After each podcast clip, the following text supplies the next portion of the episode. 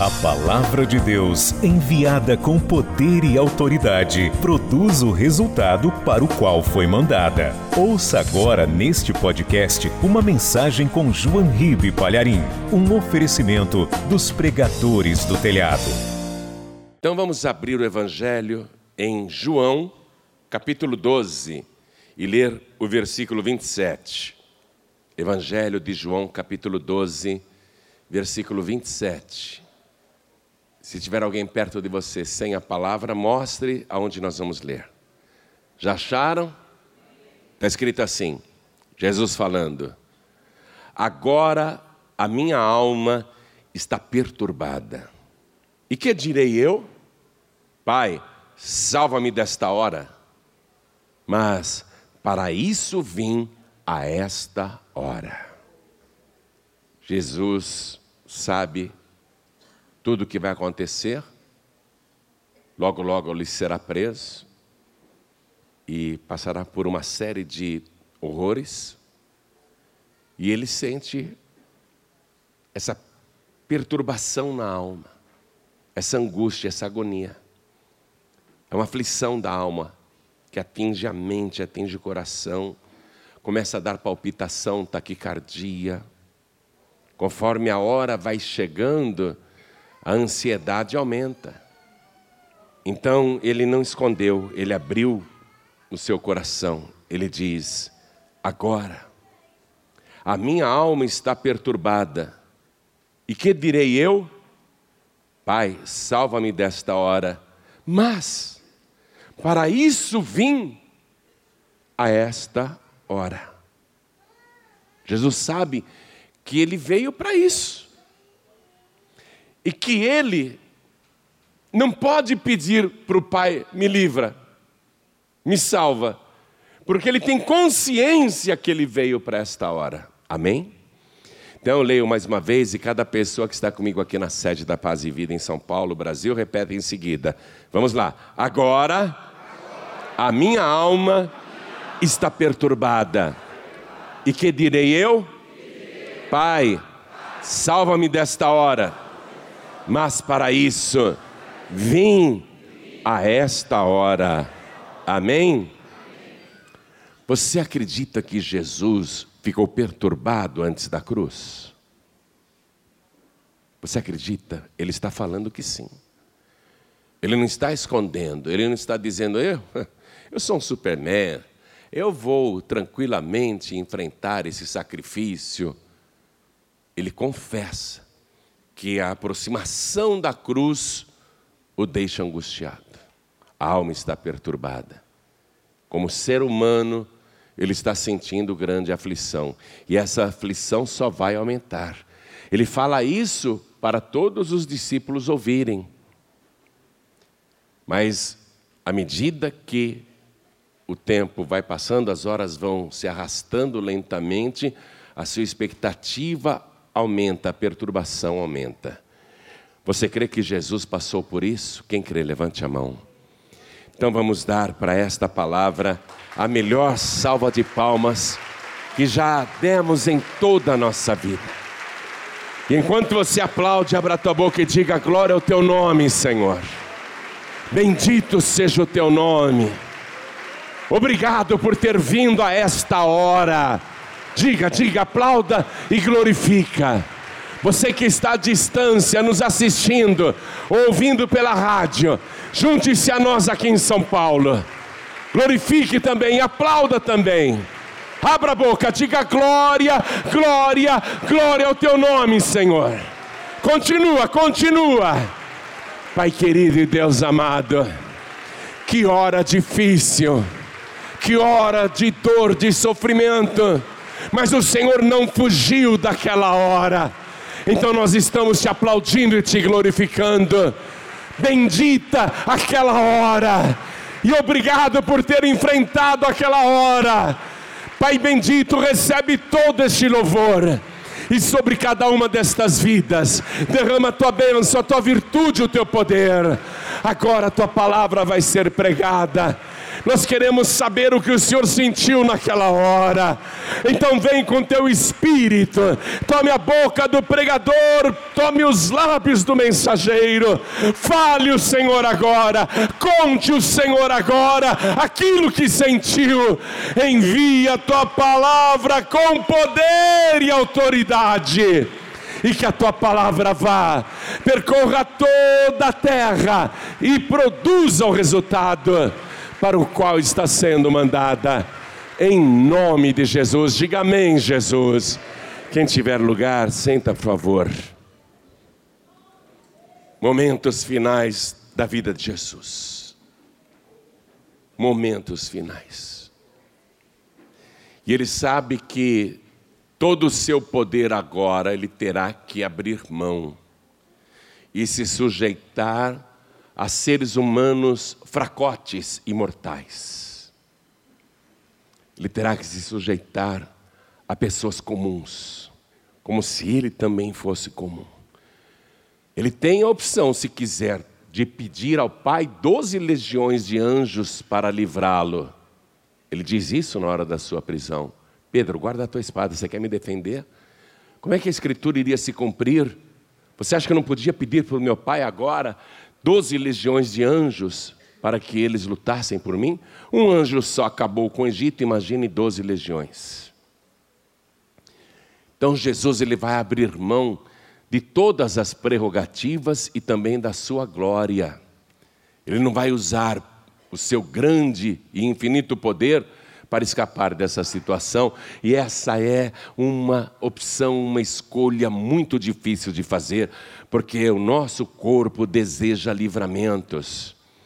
Quando a gente começa a sentir angústias e aflições, e esta angústia, essa perturbação do Senhor vai aumentar grandemente a ponto de se transformar em verdadeiro pavor.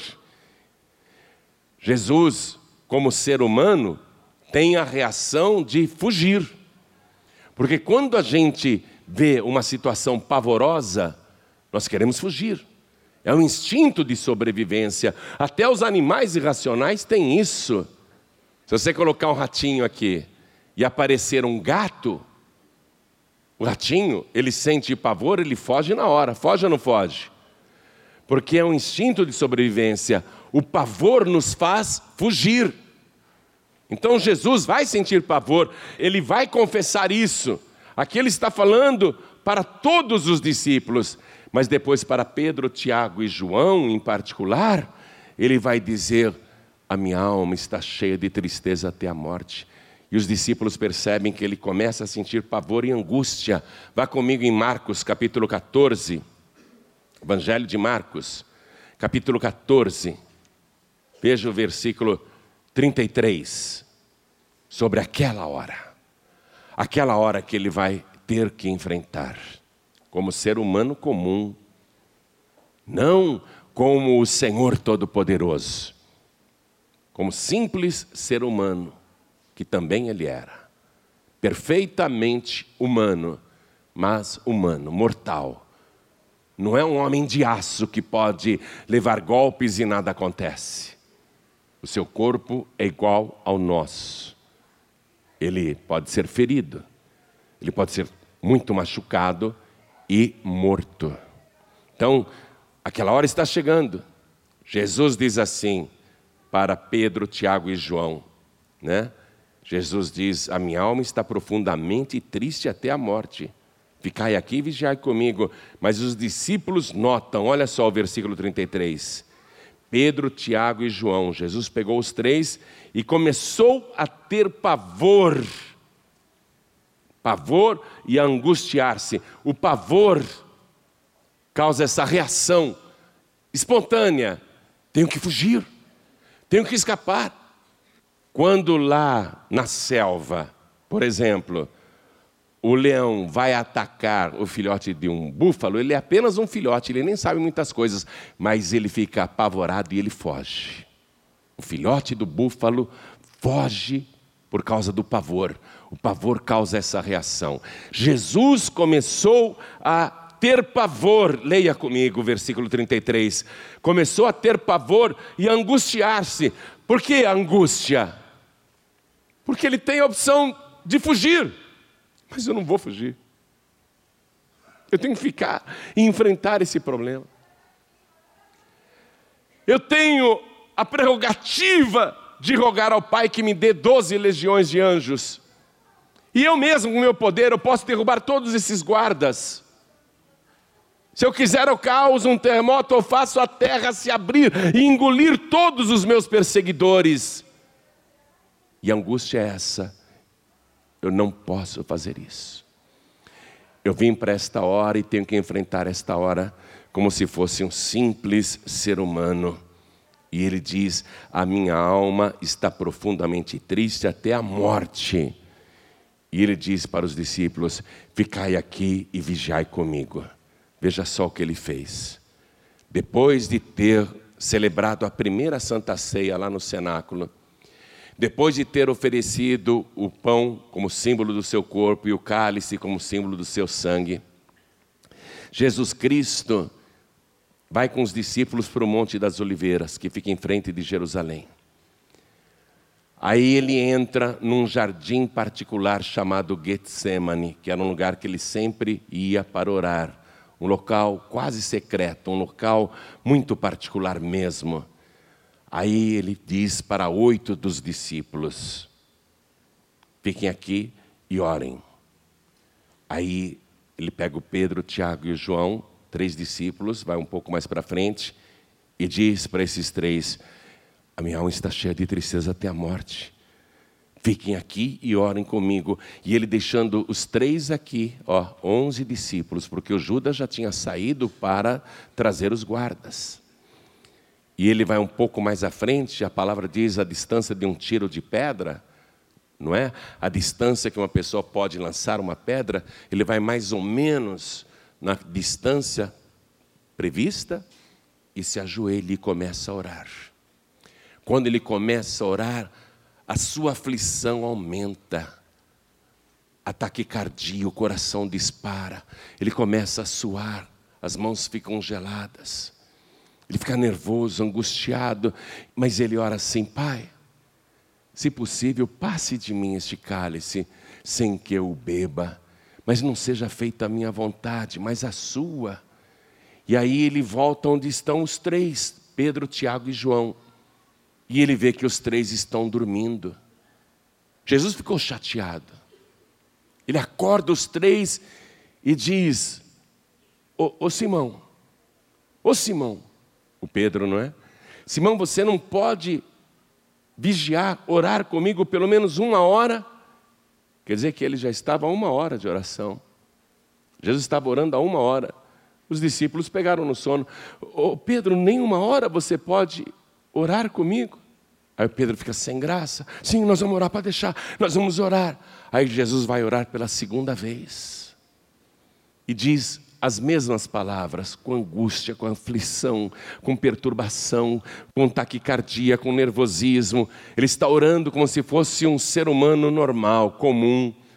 Pai, por favor, é possível passar de mim este cálice sem que eu o beba? É possível? Não seja feita a minha vontade, mas a tua. Aí ele se levanta e chega de novo naqueles três discípulos que deveriam estar orando com ele e eles estão dormindo profundamente. Muito chato isso. Quando você precisa da ajuda de alguém, quando você espera que alguém te socorra, quando aquela é uma hora angustiante, você espera que alguém seja solidário, você percebe indiferença. Foi isso que Jesus percebeu a indiferença daqueles três discípulos, os mais chegados, os que mais viram milagres de Jesus, os que viram Jesus ser transfigurado, que ouviram a voz do Pai lá no Monte da Transfiguração. Este é o meu filho amado em quem eu me comprazo, a ele ouvi. Os três discípulos que mais presenciaram curas e sinais, inclusive a ressurreição da filha de Jairo, esses três viram isso. Naquela hora angustiante, eles estão totalmente indiferentes. Jesus vai orar pela terceira vez. Para isso eu vim a essa hora. E ele vai orar pela terceira vez. Agora ele está mais do que angustiado. Agora ele está deprimido. Agora ele está aflito. Eu não posso contar com os meus discípulos. Eu estou sozinho.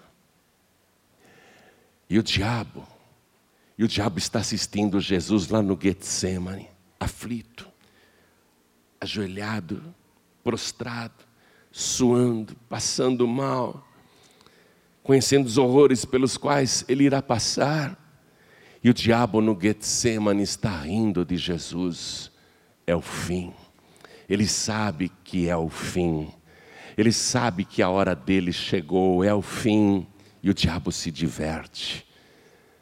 Jesus está ali muito triste. Onze discípulos no Getsemane, mas nenhum está orando por ele. Todos estão indiferentes àquela hora difícil, a pior hora da vida de Jesus. A hora mais difícil que ele já enfrentou, mas ele tem que enfrentar e ele sabe que está só. E Jesus também sabe que a qualquer momento Judas Iscariotes, um dos doze, traiu a sua confiança, deveria ser leal, deveria ser fiel, mas saiu para buscar os guardas, vai conduzir a tropa até aquele esconderijo no Getsemane. Jesus sabe que logo, logo ele será preso e ele está aflito, e o diabo rindo. Olha só, durante três anos esse Jesus aí recrutou onze galileus, esses onze galileus que estão aí no jardim ficou ensinando dia e noite, convivendo ali lado a lado, operando milagres, não deixando faltar nada para eles. E olha só, depois de três anos, olha os onze discípulos, olha os onze alunos de Jesus, não estão nem aí. Jesus operou tantos milagres na vida deles, isso é para Jesus ver que o ser humano não presta. O ser humano não vale nada. Agora Jesus vai saber quem são esses discípulos. E Satanás, que tinha incorporado em Judas, agora está lá no Getsemane. Vai ser a maior decepção da vida de Jesus. Quando Judas chegar aqui com a tropa, aquele discípulo de Jesus vendeu o seu mestre por 30 moedas de prata preferiu as coisas do mundo do que o, o reino futuro. Isso é para Jesus aprender. A raça humana não vale nada. E Jesus está lá agoniado, chorando, orando, suplicando ao Pai, e o diabo dando grandes gargalhadas. Logo chegarão os sacerdotes do templo, aqueles que deveriam glorificá-lo e louvá-lo, bendizê-lo, virão aqui para cuspir nele. Jesus vai se decepcionar com os homens de Deus de lá do templo. Jesus vai ver que não vale a pena esse sacrifício por uma raça tão ruim. O diabo está comemorando e Jesus ali, pai, pai, eu estou aflito. E o diabo ri, chegou a sua hora. Chegou a sua hora. O diabo está se divertindo. O diabo diz: há poucas horas, lá, lá no cenáculo, Jesus falou para o Pedro: Pedro, Satanás pediu para te ir andar como trigo, mas eu orei muito por você, Pedro, para que a tua fé não desfaleça. Olha só, Jesus pediu para Pedro orar e o Pedro não ora. O Pedro não pediu para Jesus orar e ora antes. Jesus, mesmo sabendo tudo o que ia acontecer, ele estava orando pelo Pedro, para a fé dele não desfalecer. Bem feito para Jesus. Quem manda querer o bem desses discípulos imprestáveis? Bem feito. Agora Jesus está vendo que o ser humano não vale nada. Pedro nem pediu oração e ele rogou ao Pai para que a fé de Pedro não desfaleça. Mas eu vou peneirar o Pedro. Pedro vai negar Jesus três vezes. Eu escutei Jesus falando isso para o Pedro horas antes. Pedro falou que estava disposto a ir com ele até a morte. E Jesus disse: Pedro, antes que o galo cante, você me negará três vezes. Pedro disse que até morreria por Jesus. Olha lá, lá, deixa. É bom para Jesus ver quem são os seus amigos. Isso é provocação ou não é? Hein? Quando você percebe que os seus amigos te viram as costas, ou estão indiferentes ao seu sofrimento, e que não participam da tua dor e não estão nem aí com você, que se dane, não tem nada a ver contigo. Problema seu, é ou não é? Você não fica decepcionado ou decepcionada? Quando você está precisando, pelo menos uma palavra de conforto, precisando que alguém ore por você, a pessoa nem se lembra que você existe e te vira as costas.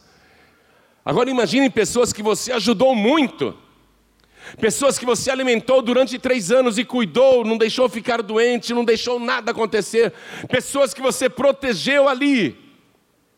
E essas pessoas estão indiferentes, não se importam. É para revoltar Jesus. É para Jesus ali dizer: o meu pavor me manda fugir, e se eu fugir, eles realmente não merecem. Eles não merecem. Eu vou me sacrificar por eles? Eles não estão nem aí comigo, eu vou me sacrificar por eles? O diabo está lá tentando Jesus para que ele desista, para que ele não continue. E aí chega Judas Iscariotes com a tropa. Jesus acorda os discípulos, eles estão subindo o monte aquele que me traz está chegando. Aí Jesus de pé, onze discípulos em volta dele e o décimo segundo chega com os guardas. Olha que amigos, olha que pessoas. Judas se aproxima, oh Rabi, Rabi. E ele tinha combinado um sinal com os guardas naquele jardim escuro: quem eu beijar é Jesus, não vão prender a pessoa errada, hein? Eu conheço bem Jesus. Tem 13 pessoas ali no Getsemane. Mas eu vou beijar o Jesus verdadeiro. Os outros são discípulos, mas eu vou beijar o Jesus verdadeiro. Viu que até Judas Iscariote sabe disso? Hein? Percebeu isso?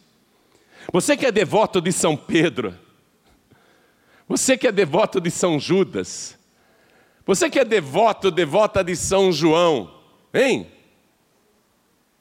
Você que é uma pessoa religiosa, tem até essas imagens lá na tua casa, no teu altar, fica orando, acendendo vela para eles, rezando, hein? Pedindo ajuda aí de Tadeu, de João, de Pedro. Eu fui em Roma e entrei no Vaticano e lá tem uma estátua na igreja do Vaticano, uma estátua que representa Pedro, e Pedro está sentado assim, e com sandálias, e é uma estátua de bronze. A estátua de bronze, o dedão do pé da estátua está gasto. E eu observei todos os turistas religiosos que vão lá em Roma, eles passam na estátua de Pedro e passam a mão assim, no dedão do pé dele, ó. E faz o sinal da cruz e se benze e faz reverência para Pedro engraxando o pé do Pedro, nada. Ficam passando ali, ó, a mão no dedão do pé da estátua, que está até gasto o dedão. Bronze, hein? Todo mundo lá, achando que aquela estátua vai dar algum livramento. Mas Judas Iscariotes está lá, ele sabe que não é Pedro, não é o Tiago, não é o João, não é o Tadeu, não é nenhum daqueles. Quem realmente pode mudar tudo. Quem realmente está no centro da atenção, no centro do universo. Até Judas sabe, e Judas vai direto nele e diz: Aquele que eu beijar é este, e ele beija Jesus Cristo. Até Judas sabe que é Jesus.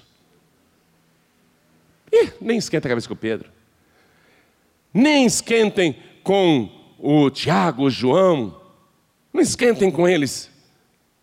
Esqueçam até o Tadeu, esqueçam todo mundo. A pessoa que realmente faz a diferença, a pessoa que realmente pode mudar tudo é Jesus. Por isso que Judas vai direto em Jesus. Judas beija o rosto de Jesus e o diabo assiste aquilo e dá uma gargalhada. Olha o beijo da morte, olha o beijo da infidelidade, olha o beijo da traição. Jesus sabe que esse beijo de Judas é falso, é só um código para identificá-lo na escuridão, para que ele seja preso. Jesus, naquele momento, sabe de tudo. Se sou eu, se é você, já sabe qual é a nossa reação, não? Pedro, você nem uma hora poderá comigo. Eu orei tanto por você, te ajudei tanto, você nunca fez nada por mim. E nem agora você orou por mim. Eu orei por você, você não orou por mim. Pedro, você não vale nada, você não presta, não quero mais saber de você. Jesus podia falar isso. Jesus sabia que todos eles iriam fugir naquela hora. Ele podia dizer: Olha aqui, eu não vou morrer por vocês, não. Nenhum de vocês vai estar comigo, nenhum de vocês se importa com o meu problema. Então eu não vou morrer por vocês, porque vocês não merecem, vocês que se lasquem sozinhos. Jesus podia ter falado isso, eu falaria isso. Eu diria para aqueles discípulos: vocês não valem nada, vocês não merecem, sumam da minha frente. Eu falaria, mas Jesus não. Você falaria, Jesus não. Se Judas viesse me beijar, eu ia dizer: larga mão de ser hipócrita, seu safado, sem vergonha, mentiroso, cretino, idiota, vagabundo, traidor, ordinário. Eu ia despejar um monte de pragas em cima dele. Você vai pagar caro, seu infeliz. Você também. Viver um beijo tão hipócrita, tão falso, com tanta infidelidade, com tanta deslealdade. Mas Jesus olha para Judas e diz: Amigo, a que vieste? Com um beijo você trai o filho do homem? Os guardas estão prendendo os discípulos também. Pedro tenta reagir àquela história da espada. Mas Jesus diz assim: Guardas, não é a mim que vocês estão procurando? Sim. Então deixa ir os outros. Aí os guardas também reconheceram: esses discípulos não valem nada. Eu só não entendo uma coisa. Se eles naquela hora foram desprezados por Judas e pelos guardas, pelos sacerdotes e tudo mais, por que, que você fica atrás desses padroeiros que não valem nada? Beijando imagens, alisando o pé de estátua até gastar, perdendo o teu tempo. Você quer realmente uma solução de vida? Você quer uma diferença de vida? Então prenda no teu coração aquele que realmente importa. Aprisione Jesus Cristo dentro de você e você verá diferença na sua vida. Ele tem perdão, ele tem palavra consoladora, ele tem compreensão, amizade, respeito. Aprisione Jesus. Você fica aí aprisionando Pedro numa correntinha, numa medalhinha no pescoço. Você fica acorrentando o Tadeu com uma medalhinha no pescoço, está prendendo o Tadeu aí no teu pescoço? Faça como os guardas. Eles prenderam o corpo de Jesus. Você prenda Jesus aí dentro do teu coração. Não para maltratá-lo, mas para adorá-lo, porque Ele é digno de toda honra, de todo louvor e de toda glória. Nunca ninguém amou como Ele. Nunca alguém perdoou tanto como ele. Ele disse: Ninguém tem maior amor do que eu. Ninguém. Amor a ponto de dar a vida pelos seus amigos. Que amigos? Eles vão fugir? O Pedro vai negar Jesus três vezes, o diabo vai dar muita risada. Que decepção aí, Jesus está vendo? Vale a pena morrer por esses infelizes? O Pedro está jurando que nunca te viu, que não te conhece. O Pedro está negando, negando que é teu discípulo. E mais, olha lá, Jesus. Pedro está jurando que nunca te viu na vida. Ele está jurando. Você vai morrer por ele? Você vai morrer por uma pessoa tão falsa assim? Por uma pessoa que te nega? Jesus, ele sabe que todas essas provocações do inimigo são para ele desistir. E Jesus não desiste. Vai ser açoitado pelo servo do sacerdote, espancado pelos soldados de Pilatos, de Herodes, vai ter o corpo retalhado, destruído e finalmente pregado na cruz, mãos e pés vazados, desde as nove horas da manhã, agonizando até as três da tarde um dia inteiro torto na cruz. E aí o diabo levanta pessoas para cuspirem nele. para desafiá-lo, porque estava escrito lá Yeshua, Deus salva, Deus Salvador. Yeshua em hebraico quer dizer isso: Deus salva, Deus Salvador. Oh, o senhor não é o Salvador? Salva-te a ti mesmo, desce da cruz. Salvou os outros e não consegue se salvar. Tudo provocação, tudo. Ofensas, inclusive do bandido que estava crucificado do lado esquerdo, em uma outra cruz. Provocações, ofensas. As pessoas zombando, gargalhando.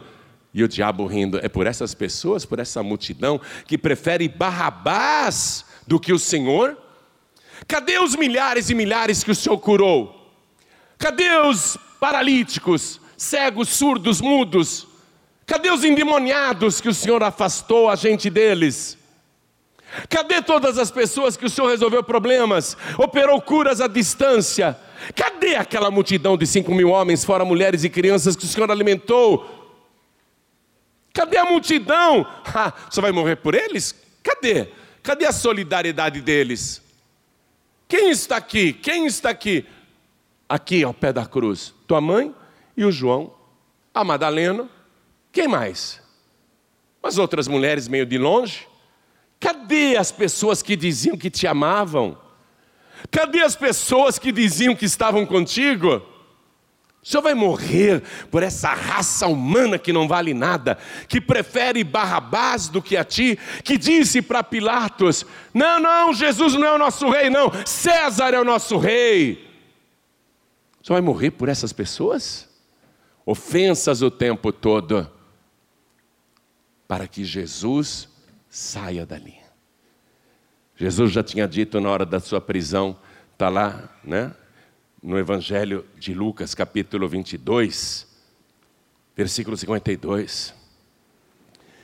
Quando Jesus foi preso, ele fala assim: aos principais sacerdotes e capitães do templo e anciãos que tinham ido contra ele, Jesus diz: Saístes com espadas e porretes como para deter um salteador? Eu sou bandido por acaso?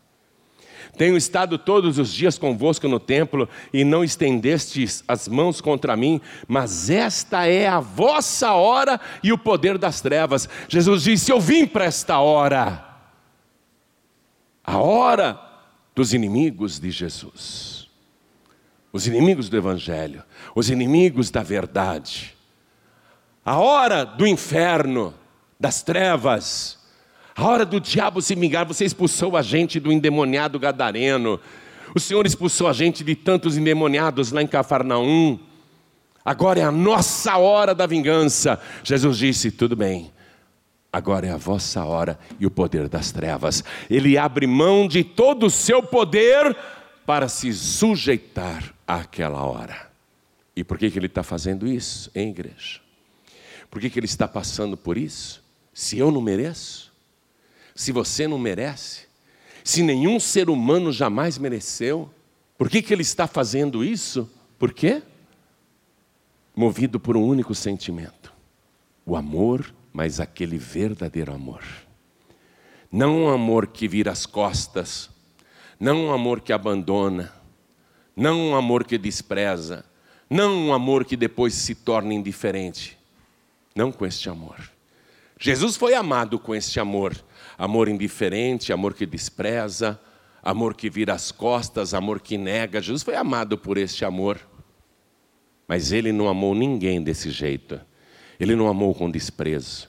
Ele não amou com indiferença. Ele não virou as costas para ninguém enquanto todos estavam ofendendo, e ele sozinho, olha, absolutamente sozinho, com o corpo todo retalhado e pendurado no madeiro, sedento, a língua gruda no céu da boca. Ele mal enxerga porque está com o rosto deformado de tanta pancada que recebeu.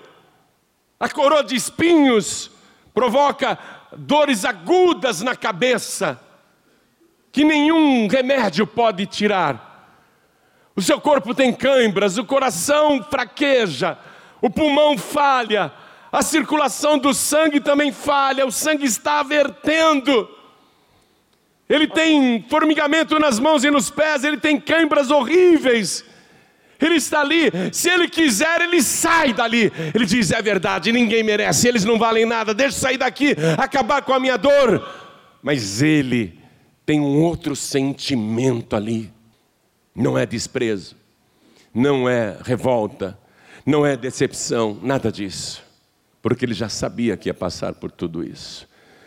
Ele disse: Para isto eu vim a esta hora. Por que, que ele está enfrentando esta hora? Por que, que ele está passando por tudo isso? Por uma única razão.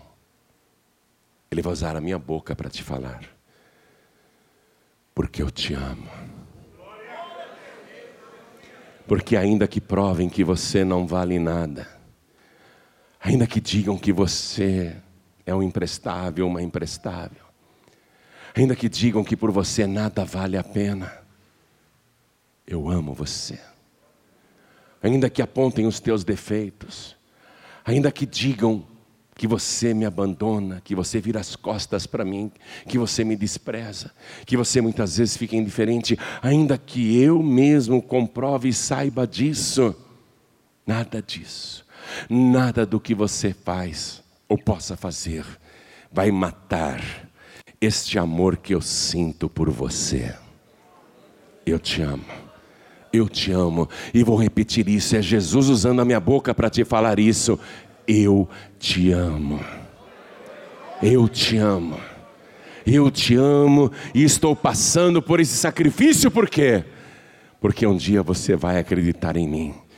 E mesmo não merecendo, eu vou escrever o teu nome no meu livro da vida. E te darei de presente a vida eterna mesmo você não merecendo, eu vou te salvar e te livrar das mãos sujas do diabo. Não quero para você o fim que Satanás terá. Porque o diabo, ele pensa que prevaleceu. Quando tiraram o corpo de Jesus, morto, morto, está morto mesmo o inferno se reuniu lá nas profundezas e eles fizeram uma festa. Os demônios comentavam os últimos acontecimentos com grandes gargalhadas. Vocês viram a cara do Pedro? Quando aquela criada ficou dizendo: Você é um dos discípulos dele. Vocês viram a cara do Pedro? E os demônios davam gargalhada. Que hipócrita, que mentiroso, né? Negou Jesus, né? Vocês viram depois Pedro três vezes. E a cara do Pedro quando o galo cantou, hein, gente? Os demônios riam. Estavam lá nas profundezas. Viram só o criado do sumo sacerdote dar uma bofetada na cara de Jesus? Aquela cena foi demais. Os diabos riam. Os espíritos malignos comemoravam. Vocês viram só? Todos fugiram. Os amigos mais chegados de Jesus, deve ter sido uma decepção enorme para Jesus ele descobrir que todos os discípulos o abandonaram e fugiram. Só ficou aquele tonto do João debaixo da cruz, mas também não fez nada. Ficou lá, se escondendo atrás da mãe de Jesus. Os demônios riam muito. Todo mundo fugiu, vocês viram? Foi muito bom ver os soldados de Pilatos açoitar Jesus da cabeça aos pés, acabar com o corpo dele, em arrancar a pele, a carne, fazer ele sangrar. Foi muito divertido. E naquela hora, hein? Os demônios comentando que deitaram Jesus sobre a cruz e o soldado romano pegou aquele prego enferrujado e enfiou nas mãos, hein? E nos pés. Foi divertido ver o rosto de dor de Jesus, não foi? Gente, foi mais engraçado quando aquela multidão passava debaixo da cruz e zombava dele, escarnecia, contava piada, cuspia. Foi divertido. Ah, bem feito para Jesus. Os demônios estão lá nas profundezas, rindo, rindo. Olha, as últimas horas são inesquecíveis. As últimas horas vão entrar para a história. Nós jogamos todo mundo contra Jesus, nós acabamos com Jesus, e agora o cadáver dele está trancado numa gruta. Ele está morto, morto. Jesus morreu! Jesus morreu! Eles estão fazendo uma orgia, uma festa, um banquete, comemorando e rindo e rindo, cada um contando um detalhe, cada demônio contando uma façanha. Olha o que eu fiz com Pedro, olha o que eu fiz com os discípulos, olha o que eu fiz com Jesus. Está todo mundo ali no inferno contando vantagem. Mas aí, repentinamente, eles ficam num silêncio tão grande Parece que todos os demônios emudeceram. Um silêncio. Acabou a festa. Está entrando alguém que não faz parte do inferno. Está entrando alguém ali que não é um demônio, não é um espírito das trevas, não é mais um condenado, não é aquele ladrão que morreu e que foi para lá também, aquele ladrão mau que não se arrependeu não é nenhum daqueles que o diabo possui, não. Está entrando alguém aqui que não é do inferno. E eles se calam: quem é este que está entrando aqui? E aí os demônios começam a dizer: é Jesus, é Jesus. E o inferno congela naquela hora. Conforme Jesus vai entrando, os demônios vão caindo por terra, eles estão com os olhos arregalados, e no trono Satanás está paralisado, o inferno congelou naquela hora, e Jesus, ele vai e arranca das mãos do diabo as chaves da morte e do inferno, e ressuscita glorioso. Todo poder no céu e na terra no fim, ele sempre vence. Nós precisamos sentir vergonha da nossa deslealdade com Jesus Cristo. Precisamos sentir vergonha do nosso comportamento com Ele. Precisamos sentir vergonha da nossa indiferença com relação à Sua causa, quando a gente vira as costas e não está nem aí. Quando podendo fazer algo, não faz. E diz: problema deles, problema de Jesus, eles que se virem. Nós precisamos sentir vergonha disso tudo, arrependimento, porque se tem algo que vale a pena você fazer nesta vida, é prender Jesus dentro de você, é servi-lo e amá-lo todos os dias e ficar com ele, mas de verdade. Não como Pedro dizia. Pedro falava: Eu estou pronto para ir contigo até a morte. Não esse adorador, entre aspas, que diz que está com Jesus, mas na hora do aperto vira as costas para ele e até nega. Todo mundo diz: Ah, eu quero Jesus, eu quero Jesus, eu amo Jesus. Mas na primeira oportunidade abandona o Mestre. Esse tipo de seguidor, tudo bem, a grande maioria é assim. Não falhou nem com os discípulos de Jesus. Não falhou. Mas quando os discípulos viram que Jesus ressuscitou, quando viram que era Ele mesmo, com aquele corpo de carne e ossos, que não era um espírito nem um fantasma, quando eles viram Jesus realmente vivo, aí eles mudaram. Mudaram a ponto de o primeiro que vai morrer é o Tiago, que o Herodes vai passar a espada no pescoço dele e arrancar a cabeça do seu pescoço. Depois que Tiago viu Jesus ressuscitado, Tiago disse: Vale a pena dar a vida por este homem, vale a pena morrer por Jesus Cristo, porque Ele tem todo o poder no céu e na terra. Pedro, depois que viu Jesus ressuscitado, além de ter se tornado um verdadeiro pregador, vai para a prisão, vai para a tortura, vai para o açoite e por fim vai para a cruz também, morrendo crucificado de cabeça para baixo e dizendo: Me crucifiquem de cabeça para baixo, porque eu não sou digno de ser crucificado e morrer como o meu Senhor Jesus. Por que, que Pedro falou: Me crucifiquem então de cabeça para baixo? Porque Pedro viu Jesus ressuscitado e disse: realmente vale a pena viver e morrer por Jesus Cristo. O João, quando estava velhinho, pensa que ele aposentou aos 90 anos, foi para a cadeia, ficou preso na ilha de Pátimos. Mas pensa que João estava lá, velhinho, lamentando: Poxa, agora que eu ia aposentar, agora que eu ia descansar, agora que eu ia ser um pastor jubilado. Eu conheço um monte de pastor que não vê a hora de ser jubilado, sair do altar, parar de pregar.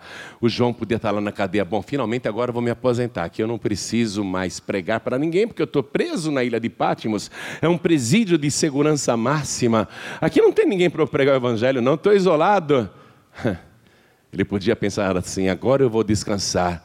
Mas Jesus aparece para ele lá na ilha de Pátimos e entrega a revelação completa dos últimos dias através do livro de Apocalipse.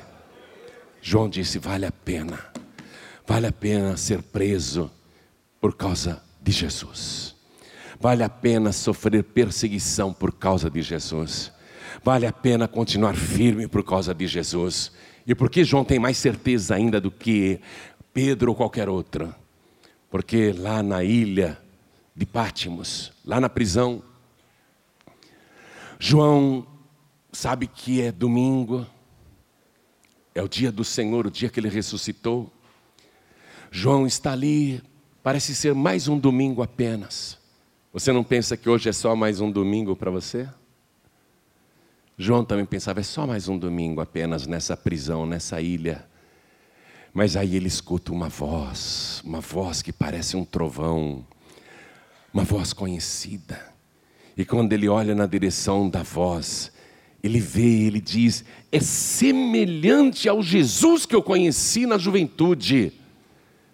Já tem mais ou menos uns 50, 60 anos que eu não vejo Jesus, mas este ser glorioso, cujos olhos parecem chamas de fogo, cujo cabelo é mais branco do que a neve, que tem sete estrelas nas mãos, que a sua boca é como uma afiada espada de dois gumes, vestido com uma veste branca, brilhante, resplandecente até os pés, com um cinturão de ouro no peito. Esse que tem a voz como parece de muitas águas, de trovões até. Parece o Jesus que eu vi lá no Monte das Oliveiras ressuscitado que subiu ao céu, mas esse está muito glorioso. E João, quando viu aquele ser glorioso, ele diz: Eu estava em espírito, mas eu, eu não aguentei nem em espírito ficar de pé, até o meu espírito caiu diante dele, eu fiquei fraco. João tinha sido arrebatado em espírito, mas diante de Jesus, até o seu espírito, e veja, ele não é um pecador, ele é um pregador, ele é um homem santo, ele lutou a vida toda pela causa, passou também por muitas perseguições e prisões, sofreu muito, não é um qualquer, mas ele não aguenta ficar de pé diante deste ser que ele está vendo, e ele fica como morto, caído aos seus pés. E aquele ser glorioso põe a mão sobre João, o velho agora, o discípulo amado Jesus põe a mão sobre ele e diz: Não temas, eu sou o primeiro e o último, aquele que vive. Em outras palavras, eu não sou um espírito, aquele que vive. Eu fui morto. E João olha e vê nas mãos, aquela mão sobre ele, tem uma marca. Uma marca que João conhecia, que ele viu aquela marca muitos anos antes, aquela cicatriz, é a mesma marca. Eu fui morto mas eis aqui, estou vivo pelos séculos dos séculos e tenho nas mãos as chaves da morte e do inferno. João viu que vale a pena, vale a pena viver, sofrer, padecer, ser preso, perseguido, por causa deste Jesus. Eu sou o Alfa e o Ômega, o princípio e o fim, aquele que era que é e que há de vir o Todo-Poderoso. Você está achando que a nossa vida é só isso aqui? Você está achando que a nossa vida vai acabar aqui? Pode ter certeza absoluta que aquele Todo-Poderoso está para voltar. Ele já está às portas a qualquer momento. E essa distração que você está vivendo, ele profetizou. Ele disse: O filho do homem virá na hora em que você não espera. Por isso que você anda distraído, distraída desse jeito, querendo investir neste mundo, querendo se dedicar só para as coisas desta vida. haverá uma sonolência das igrejas nos últimos dias. As igrejas estão sonolentas, as igrejas estão tosquenejando, o povo de Deus está tosquenejando. Mas Jesus disse para os discípulos e lhe diz para você hoje: vigia e ora, porque eu já estou às portas. Se você está afastado, afastada, chegou a hora de voltar para Jesus. Se você ainda não entregou a vida para Jesus, chegou a hora de entregar. Se você está na igreja, já entregou a vida para Jesus, mas está levando uma vida cristã meia-boca, investindo nesse mundo, vivendo para esta vida, Jesus disse como foi nos dias de Noé: comiam, bebiam, casavam, se davam em casamento, até que veio o dilúvio e levou a todos.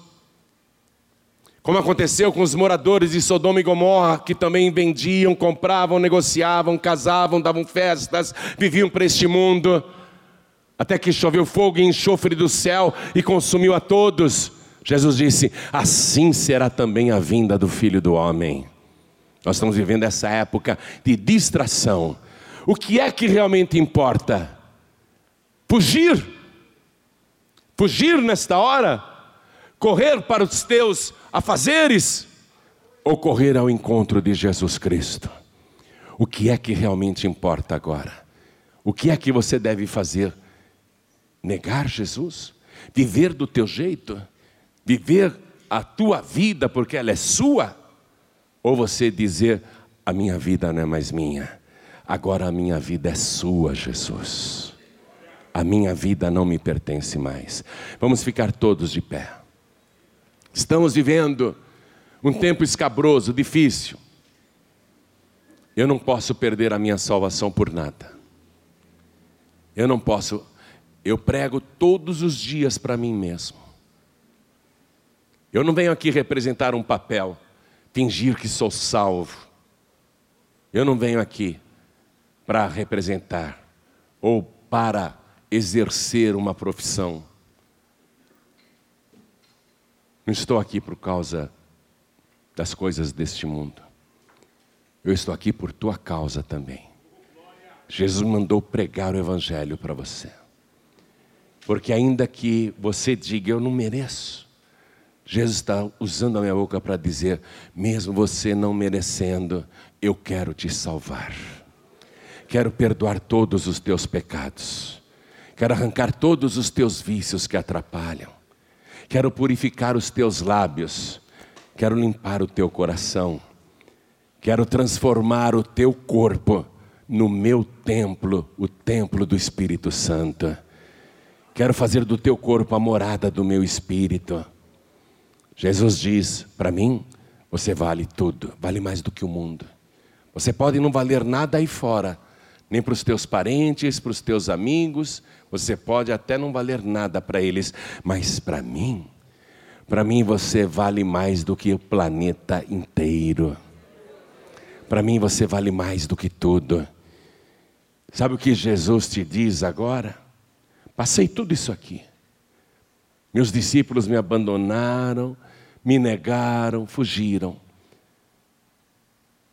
Mas eu passaria tudo isso outra vez só para salvar você, para salvar uma única pessoa. Faria tudo de novo. Se até hoje ninguém tivesse me reconhecido como único, suficiente, exclusivo, eterno Salvador e como Rei que breve voltará, se ninguém tivesse acreditado em mim, mas eu soubesse que só você, só você acreditaria, eu passaria tudo isso por tua causa. Viveria tudo isso por tua causa. Não iria dizer, ah, por causa de uma só alma, deixa para lá, não vale a pena por causa de uma pessoa, ainda mais uma única pessoa que nem vale a pena. Uma pessoa que nem é tão boa assim, uma pessoa que não merece. Jesus jamais diria isso. Mesmo que você não mereça, e não merece, eu sei. Jesus diz: se eu soubesse que só você iria acreditar em mim, ainda assim eu passaria por tudo isso. Sofreria tudo isso só para te salvar.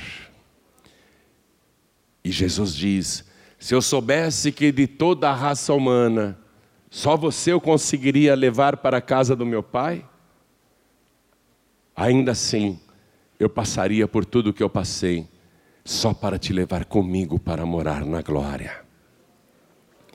E por que ele faria tudo isso? Porque ele te ama. Ele te ama. Eu não sei porque que ele me ama também. Vou ser franco. Eu não tenho nada de bom para ele falar, olha, João Ribe, como eu gosto dele. Eu não tenho nada de bom para ele me amar. Nenhum de nós aqui tem. Mas ele ama, vai entender. Vai entender. Quando a gente ama uma pessoa, a gente quer essa pessoa conosco. É verdade ou não é? Quando você ama uma pessoa, mas ama de verdade, não estou falando desse amor mundano, não esse amor carnal. Quando você ama uma pessoa de verdade, você é capaz de qualquer sacrifício por ela, e você faz tudo para que aquela pessoa que você ama fique com você. É verdade ou não é? Você se sacrifica pela pessoa que você ama de verdade.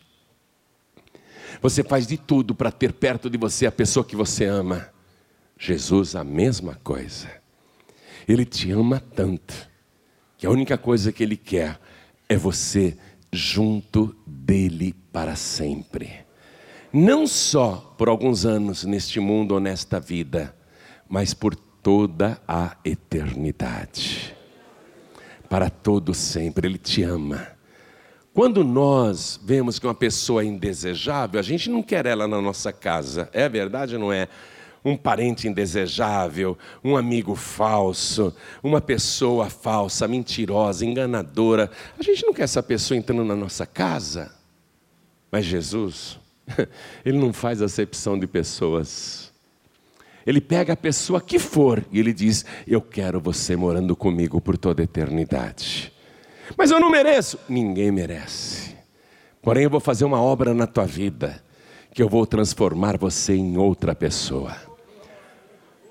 Há dois apóstolos Pedro, antes da cruz e o depois da cruz. Há dois apóstolos João, antes da cruz e depois da cruz. Há dois apóstolos Tadeu, antes da cruz e depois da cruz. Há outro apóstolo Tiago, um antes da cruz e outro, a mesma pessoa, depois da cruz. Pessoas totalmente transformadas. E é isso que Jesus vai fazer com você. Hoje você pode ser um latão enferrujado, mas ele vai te transformar em prata pura e refinada. Hoje você pode ser um cobre sem brilho, mas ele vai te transformar em ouro puro, ouro de Ofir, ouro refinado. Ele vai transformar a tua vida. E que bom você poder começar uma nova vida. Iniciar tudo de novo, sem o passado, porque Ele vai perdoar o teu passado, Ele vai perdoar os teus pecados, e Ele vai fazer uma obra gloriosa na tua vida. Você quer? Você quer? Olha para mim, você quer? Estou perguntando para quem está assistindo na TV, você quer? Estou perguntando para quem está ouvindo pela rádio, você quer? Quero, quero. O que, que eu tenho que fazer? Você tem que erguer a tua mão e receber Ele o Todo-Poderoso, aquele que breve voltará, recebê-lo como teu único, suficiente, exclusivo e eterno Salvador. Quem quer, erga a mão direita assim bem alto. Todos que querem, todos que querem, ergue mais alto a mão. Todos que querem, vale a pena você entregar a vida para Jesus. Venha, porque Ele vai te transformar. Todos que ergueram as mãos, venha aqui para frente, por favor. Todos que ergueram as mãos, venha para cá, do jeito que você está pode trazer a tua vida com todos os teus vícios, com todas as tuas doenças, com todos os teus tormentos, com todos os teus traumas e problemas. Venha do jeito que você está. Eu não mereço, mas isso aqui não é para quem merece, isso aqui é para quem Ele ama, e Jesus te ama. Ele não abre mão de te levar para o céu. Se você quiser, é lógico. Se você quiser, é lógico. Mas ele não abre mão. Ele, se você não quiser hoje, se você não quiser hoje, Jesus não vai virar as costas dizendo: depois de tudo que esta pessoa ouviu meu servo falar, ainda assim esta pessoa não me recebe? Ainda assim ela não se entrega para mim, sabendo que eu vou voltar? Eu não quero mais saber dela. Já que ela não quer saber de mim, eu não quero mais saber dela. Jesus não vai dizer isso. Ainda hoje ele vai continuar insistindo com você. Eu te amo. Venha do jeito que você está. Eu não desisto de te salvar. Eu fui às últimas consequências por amor a você e passaria tudo de novo por tua causa, só para te salvar. Vem para cá, filho pródigo. Vem para cá, filha pródiga, e todos que estão sem igreja alguma, todos que estão fora do corpo, vem aqui para frente em nome de Jesus. E você que diz assim: Eu não quero mais ser como Pedro foi, ou como os discípulos foram antes da cruz. A partir de agora eu quero ser de fato um novo discípulo, uma nova discípula. Então faz assim. Você que não quer mais continuar na mesmice, que não quer mais ser um cristão meia-boca, que não quer mais levar uma vida dupla, que não quer mais estar com o pé na igreja e outro pé lá fora.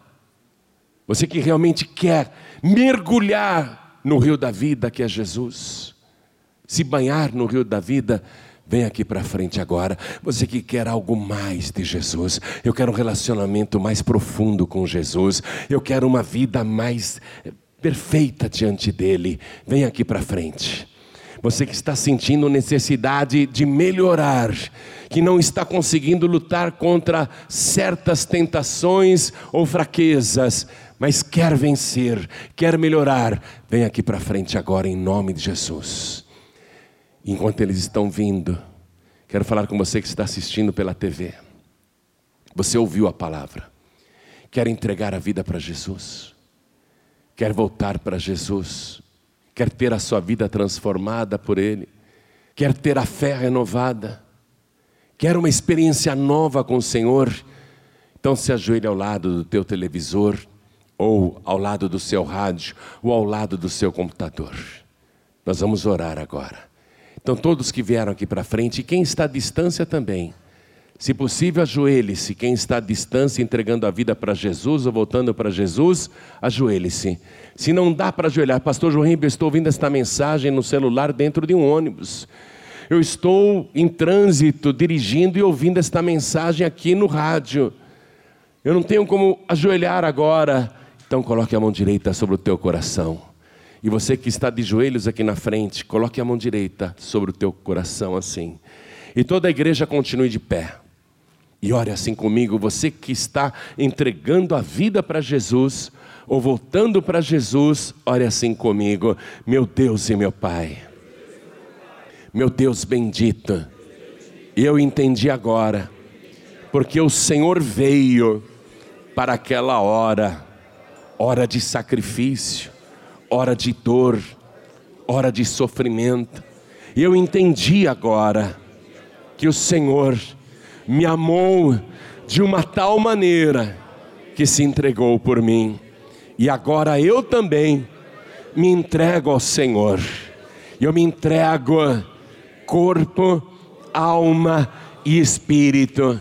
Suplico ao Senhor que perdoe todos os meus pecados e peço, rogo ao Senhor que escreva o meu nome no livro da vida e me dê, Senhor, além do perdão, a certeza da minha salvação e me ajude a perseverar até o fim.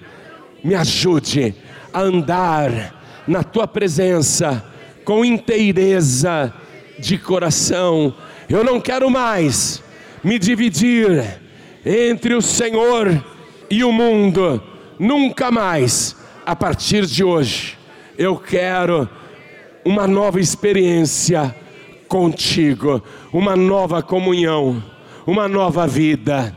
Então, Senhor, vem com teu espírito, me enche agora com a tua presença e faz do meu corpo o templo vivo do teu Espírito Santo e habita em mim todos os dias, da minha vida. E quando eu partir, seja pela minha morte ou pelo arrebatamento, eu quero estar diante de Ti. Me abençoe nesse propósito de Te servir todos os dias da minha vida, e enquanto eu viver, vou proclamar para mim mesmo e para minha família, para as pessoas que eu amo, que o Senhor é o meu único, suficiente, exclusivo e eterno Salvador para todos sempre. Amém. Você acabou de receber as boas novas do Evangelho através de João Ribe Palharim. Um oferecimento dos pregadores do telhado. Participe da reunião de Paz e Vida. Para informações, acesse pazevida.org.br. Paz e Vida, lugar de gente feliz e ungida.